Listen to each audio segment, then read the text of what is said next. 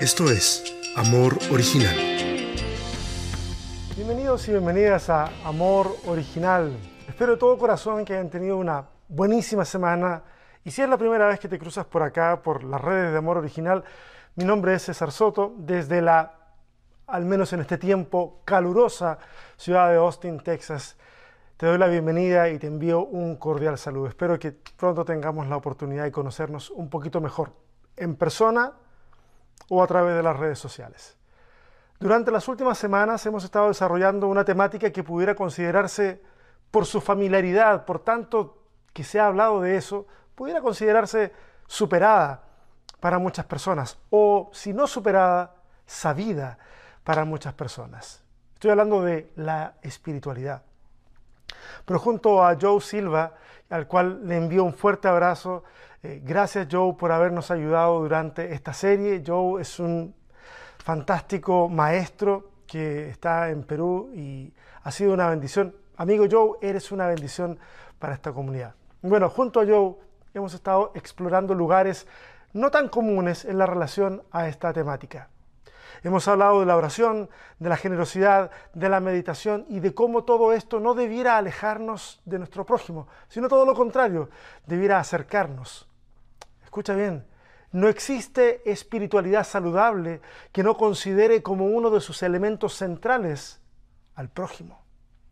Lejos deben de quedar los tiempos en los que decíamos o escuchábamos decir, no mira al hermano, mira a Cristo, o esto es entre usted y el Señor, nadie más. Frases que suenan bien en ciertos oídos, pero que anulan completamente la relación con el prójimo, cuestión central en el cristianismo. La espiritualidad que es fiel al mensaje del Evangelio es aquella que se manifiesta en estrecha relación con el otro, por encima del ritual, por encima de la religión centralizada y su control. En Mateo capítulo 5, el verso 23 y 24, Jesús dice, por tanto, si traes tu ofrenda al altar y allí te acuerdas de que tu hermano tiene algo contra ti, deja allí tu ofrenda delante del altar y anda, reconcíliate primero con tu hermano y entonces ven y presenta tu ofrenda. Más adelante, en el mismo libro, Jesús, citando al profeta Oseas, va a declarar en Mateo 9, verso 13, va a decir, lo que pido de ustedes es misericordia y no sacrificios. Eso, eso es espiritualidad conectada con el prójimo, una espiritualidad que pone al prójimo por sobre la ofrenda, al prójimo por sobre el ritual de nuestros templos. Si llevas tiempo suficiente escuchando Amor Original, sabrás reconocer esta frase que he dicho varias veces. Nada está por encima o por sobre la dignidad humana. Ni el texto bíblico que tanto amamos, ni las liturgias denominacionales que tanto parecen conmovernos. Nada está por encima de la dignidad humana. Creo que es sumamente importante reconectarnos con las disciplinas espirituales para centrarnos, para tener vidas más equilibradas y para que podamos fortalecer nuestra conexión con Dios y con la comunidad. Aquí hay una señal de alerta. Por favor, escúchala. Si en tu búsqueda de Dios sientes que estás en un estás alcanzando un nivel de espiritualidad en el que te sientes más sensible a la voz de Dios, una espiritualidad que hace girar tu vida entera en torno al deseo de agradarle, que te hace querer pasar más tiempo en oración, más tiempo leyendo la Biblia, más tiempo en la iglesia, y sientes que todo a tu alrededor en la sociedad está mal y que serás tú el que se lo hará saber al resto, si sientes eso, yo sé que para mucha gente todo lo que acabo de decir parece muy, pero muy positivo. Pero si sientes eso, con todo el pesar de mi corazón, tengo que decirte que posiblemente, posiblemente estés cultivando una espiritualidad un tanto tóxica, elitista, desconectada de la realidad, separatista. Esa no es la espiritualidad que Jesús nos propone. Sí, Procura orar, meditar, leer la Biblia, lo que funcione para ti, perfecto. Pero cuando sentimos que nos volvemos especiales y que el mundo entonces ahora nos necesita, necesita lo especial que somos, en ese momento estamos perdiendo el rumbo. El mundo no necesita gente con complejos mesiánicos. Estamos cansados de gente con complejo mesiánico. Necesita personas que se conectan con las necesidades de su prójimo y le tienden la mano generosamente, sin intenciones ocultas. Sin intenciones ocultas. Y ya me estoy emocionando mucho. El sermón todavía no comienza, así que perdón. Pero tengo una sugerencia antes de comenzar con, la entrega de hoy. Mi sugerencia es que revises esta serie con más tiempo. Todas las entregas de esta serie y de las anteriores están alojadas en nuestro canal de YouTube y también las puedes encontrar en formato podcast gracias al servicio de nuestro querido Mario Herrera. Como para que las escuches, no sé, cuando vas de camino a tu trabajo, a la universidad, cuando haces las compras eh, en el supermercado, cuando sales a, trotar, a caminar, dales una escuchadita y nos puedes escribir a los contactos que están aquí en la pantalla o en la caja de comentarios de los lugares donde encuentres esas entregas. Ok, ahora sí, déjeme acomodarme el cuello un poquitito. Ah, ando un poquito tenso esta mañana. Al sermón de hoy le he titulado Hambre y sed. La expresión hambre y sed la he extraído de una de las bienaventuranzas de Jesús, esa que dice, bienaventurados los que tienen hambre y sed de justicia, porque ellos serán saciados. Hambre y sed. Dios en el pasado había sido el proveedor milagroso de comida y bebida. Endulzó las aguas amargas de Mara y durante 40 años proveyó de maná a los peregrinos del desierto durante el éxodo. Ese es el testimonio que tenemos en la Torá. Pero el hambre y la sed de justicia son cosas diferentes. Va más allá de los elementos materiales. ¿De qué justicia habla? ¿De la de los tribunales? Esa de la que tanto nos quejamos siempre, eh, esa, justicia que, proviene de los seres humanos, todo, todo hace pensar que esa justicia de la que está hablando esta bienaventuranza es la justicia que emana de Dios. Para los oyentes de Jesús, eso sonaría al establecimiento del reino mesiánico, sonaría a victoria sobre el imperio, etc. La justicia de Dios invadiendo el plano terrestre de nosotros, los seres humanos. Pero, ¿qué hay de esa hambre y sed que en el ejercicio del Evangelio podemos ver cumplida tú y yo? ¿Qué hay de la justicia? Déjame explicarme mejor. ¿Qué hay de la justicia en la que nuestras manos se ponen en acción para alcanzarla y no simplemente esperarla? ¿Es acaso esa justicia menos valiosa? ¿Será acaso que Dios quiere obrar justicia, verdadera justicia? A través de nosotros? Por otra parte, cuando escucho y cuando leo hambre y sed, me es imposible disociarlo del hecho de que, en efecto, hoy en día, en un planeta que estadísticamente produce alimento para, para dar de comer a 10 mil millones de personas, y recuerda, somos apenas 7 mil millones de personas, de un planeta que tiene agua suficiente para saciarnos a todos, me es imposible no pensar que existan personas hoy muriendo de hambre y muriendo de enfermedades asociadas a la falta de agua potable. Infecciones estomacales que a nosotros nos costarían un par de días de molestias menores, pero que en otros lugares del mundo son la antesala de la muerte.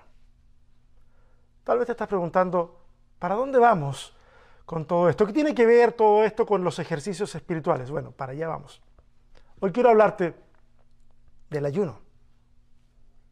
Uno de los ejercicios espirituales que honestamente más me cuestan.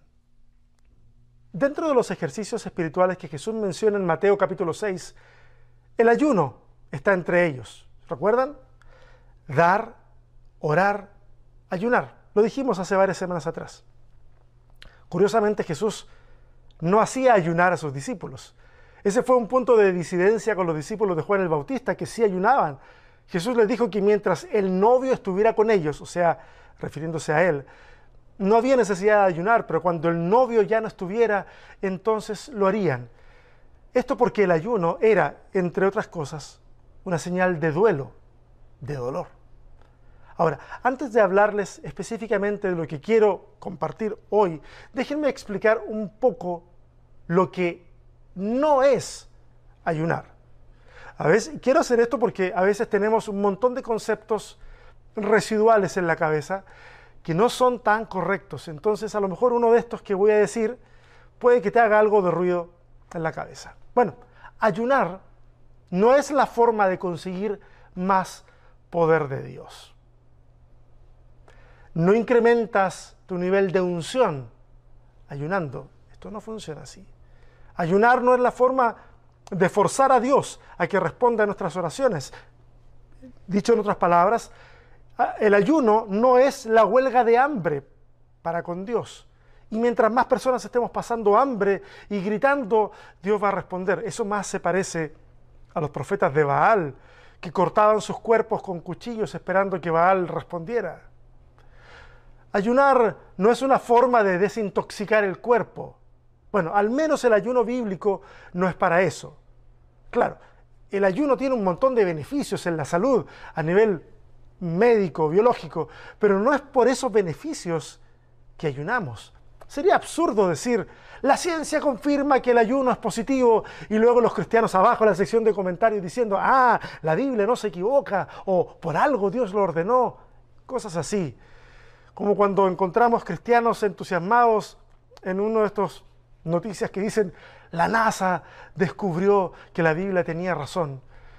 No, por favor, no, caigamos, no sigamos cayendo en ese tipo de sensacionalismos que no nos llevan a nada.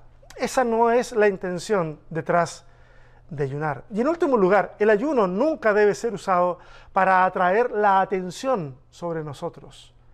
Nunca el ayuno debiera ser causa de orgullo o de estatus. Este hermano, esta hermana ayuna. Yo no puedo. Él está más arriba. Ella está más arriba. El ayuno en la Biblia está asociado al arrepentimiento y está asociado también a la búsqueda de Dios. El arrepentimiento en el sentido de que en las culturas antiguas veían que era necesario castigar la carne a fin de manifestar ese arrepentimiento. Debía exteriorizarse lo que se sentía en el corazón. Y de hecho así ocurre cuando Jonás predica en Nínive. ¿Se acuerdan de esa historia? Búsquela, ahí está la Biblia, es muy cortita. Va y predica. Nínive es una ciudad pagana. Y cuando escucha el mensaje de Jonás, la ciudad completa ayunó se vistieron con ropas ásperas incluso y se sentaron en el suelo, todo para manifestar arrepentimiento. Nosotros hoy entendemos que el sufrimiento físico no es una transacción válida para con Dios. No obstante, si bien hoy nadie en el mundo cristiano propondría tal cosa como maltratémonos para que Dios nos escuche, no, nadie lo va a decir así. Sin embargo, se proponen otros tipos de ayunos que buscan hacer sufrir un poco la carne. Por ejemplo, ayunos de redes sociales, ayunos de relaciones sexuales, ayunos de escuchar cierto tipo de música, etc. Esto, a pesar que no son ropas ásperas ni ceniza sobre la cabeza, a pesar de que no es eso, estos tipos de ayunos igual buscan generar molestia, dolor de otro tipo y de esa manera vamos modificando aspectos de nuestra vida que tal vez estaban desbalanceados. Oye, y está bien, si quieres hacerlo, hazlo. No niego que tal vez pueda ser bueno dejar ciertas cosas por un tiempo para valorarlas por lo que sea, o incluso dejarlas de manera permanente, pero yo no le llamaría ayuno a eso. Yo le llamaría vivir con responsabilidad, tomar buenas decisiones sin disfrazarlas de religión. Ahora, si para vivir con responsabilidad y balancear tus tiempos tiene que venir alguien a venderte el discurso de ayunar de redes sociales, por poner un ejemplo, no pareciera que te estés haciendo cargo de tu vida. Alguien más entonces tiene que venir a decirte cómo balancearla y eso a la larga puede llevarnos a una relación codependiente. Y estamos cansados en el mundo del cristianismo, de la iglesia, de relaciones codependientes. Entonces, ¿Cómo ayunar? ¿Para qué hacerlo? Bueno, el ayuno provee la instancia de privarnos de alimentos y de todo el ritual asociado a la ingesta de alimentos, llámese separar un horario, la preparación de los alimentos, el sentarse a la mesa y dedicar todo ese tiempo a comerlos y reposar después de haberlos ingerido, bueno, todo el ritual asociado a ellos. Lo evitamos, lo suprimimos de, de nuestro calendario para dedicar tiempo a la compasión. Recuerda, los ejercicios espirituales, no olvides, nos conectan con Dios y el prójimo. Ahora, démosle un vistazo a un pasaje clásico pero clásico a la hora de hablar del ayuno. Isaías 58. Dice así, ¿acaso el ayuno que he escogido es solo un día para que el hombre se mortifique? ¿Y solo para que incline la cabeza como un junco, haga duelo y se cubra de ceniza? ¿A eso llaman ustedes día de ayuno y el día aceptable al Señor? Fíjense en lo que el texto señala mientras vamos leyendo. El centro del ayuno no es la mortificación del ser humano, parece muy claro. Sigamos leyendo. El ayuno que he escogido no es más bien romper las cadenas de injusticia y desatar las correas del yugo, poner en libertad a los oprimidos y romper toda atadura. ¿No es acaso el ayuno compartir tu pan con el hambriento y dar refugio a los pobres sin techo, vestir al desnudo y no dejar de lado a tus semejantes? Ese parece un tipo de ayuno al que no estamos acostumbrados. Quiero listarles lo que el verso 6 y 7, que es lo que acabamos de leer, dice sobre lo que tiene que suceder cuando ayunamos. Dice que debemos romper las cadenas de injusticia. Fíjense, al parecer el hambre y sed de justicia debe llevarnos a acciones, a acciones que busquen romper las cadenas de injusticia, los ciclos de iniquidad. El número dos dice que debemos poner en libertad a los oprimidos. Nos habla de que tenemos que compartir nuestro pan con el hambriento, dar refugio a los sin techo, vestir al desnudo, no dejar de lado a los semejantes. Dejar de comer voluntariamente tal vez nos puede mover a darnos cuenta que hay otros que dejan de comer, pero no voluntariamente, sino porque no tienen. No es una decisión de ellos, simplemente no comen porque no pueden.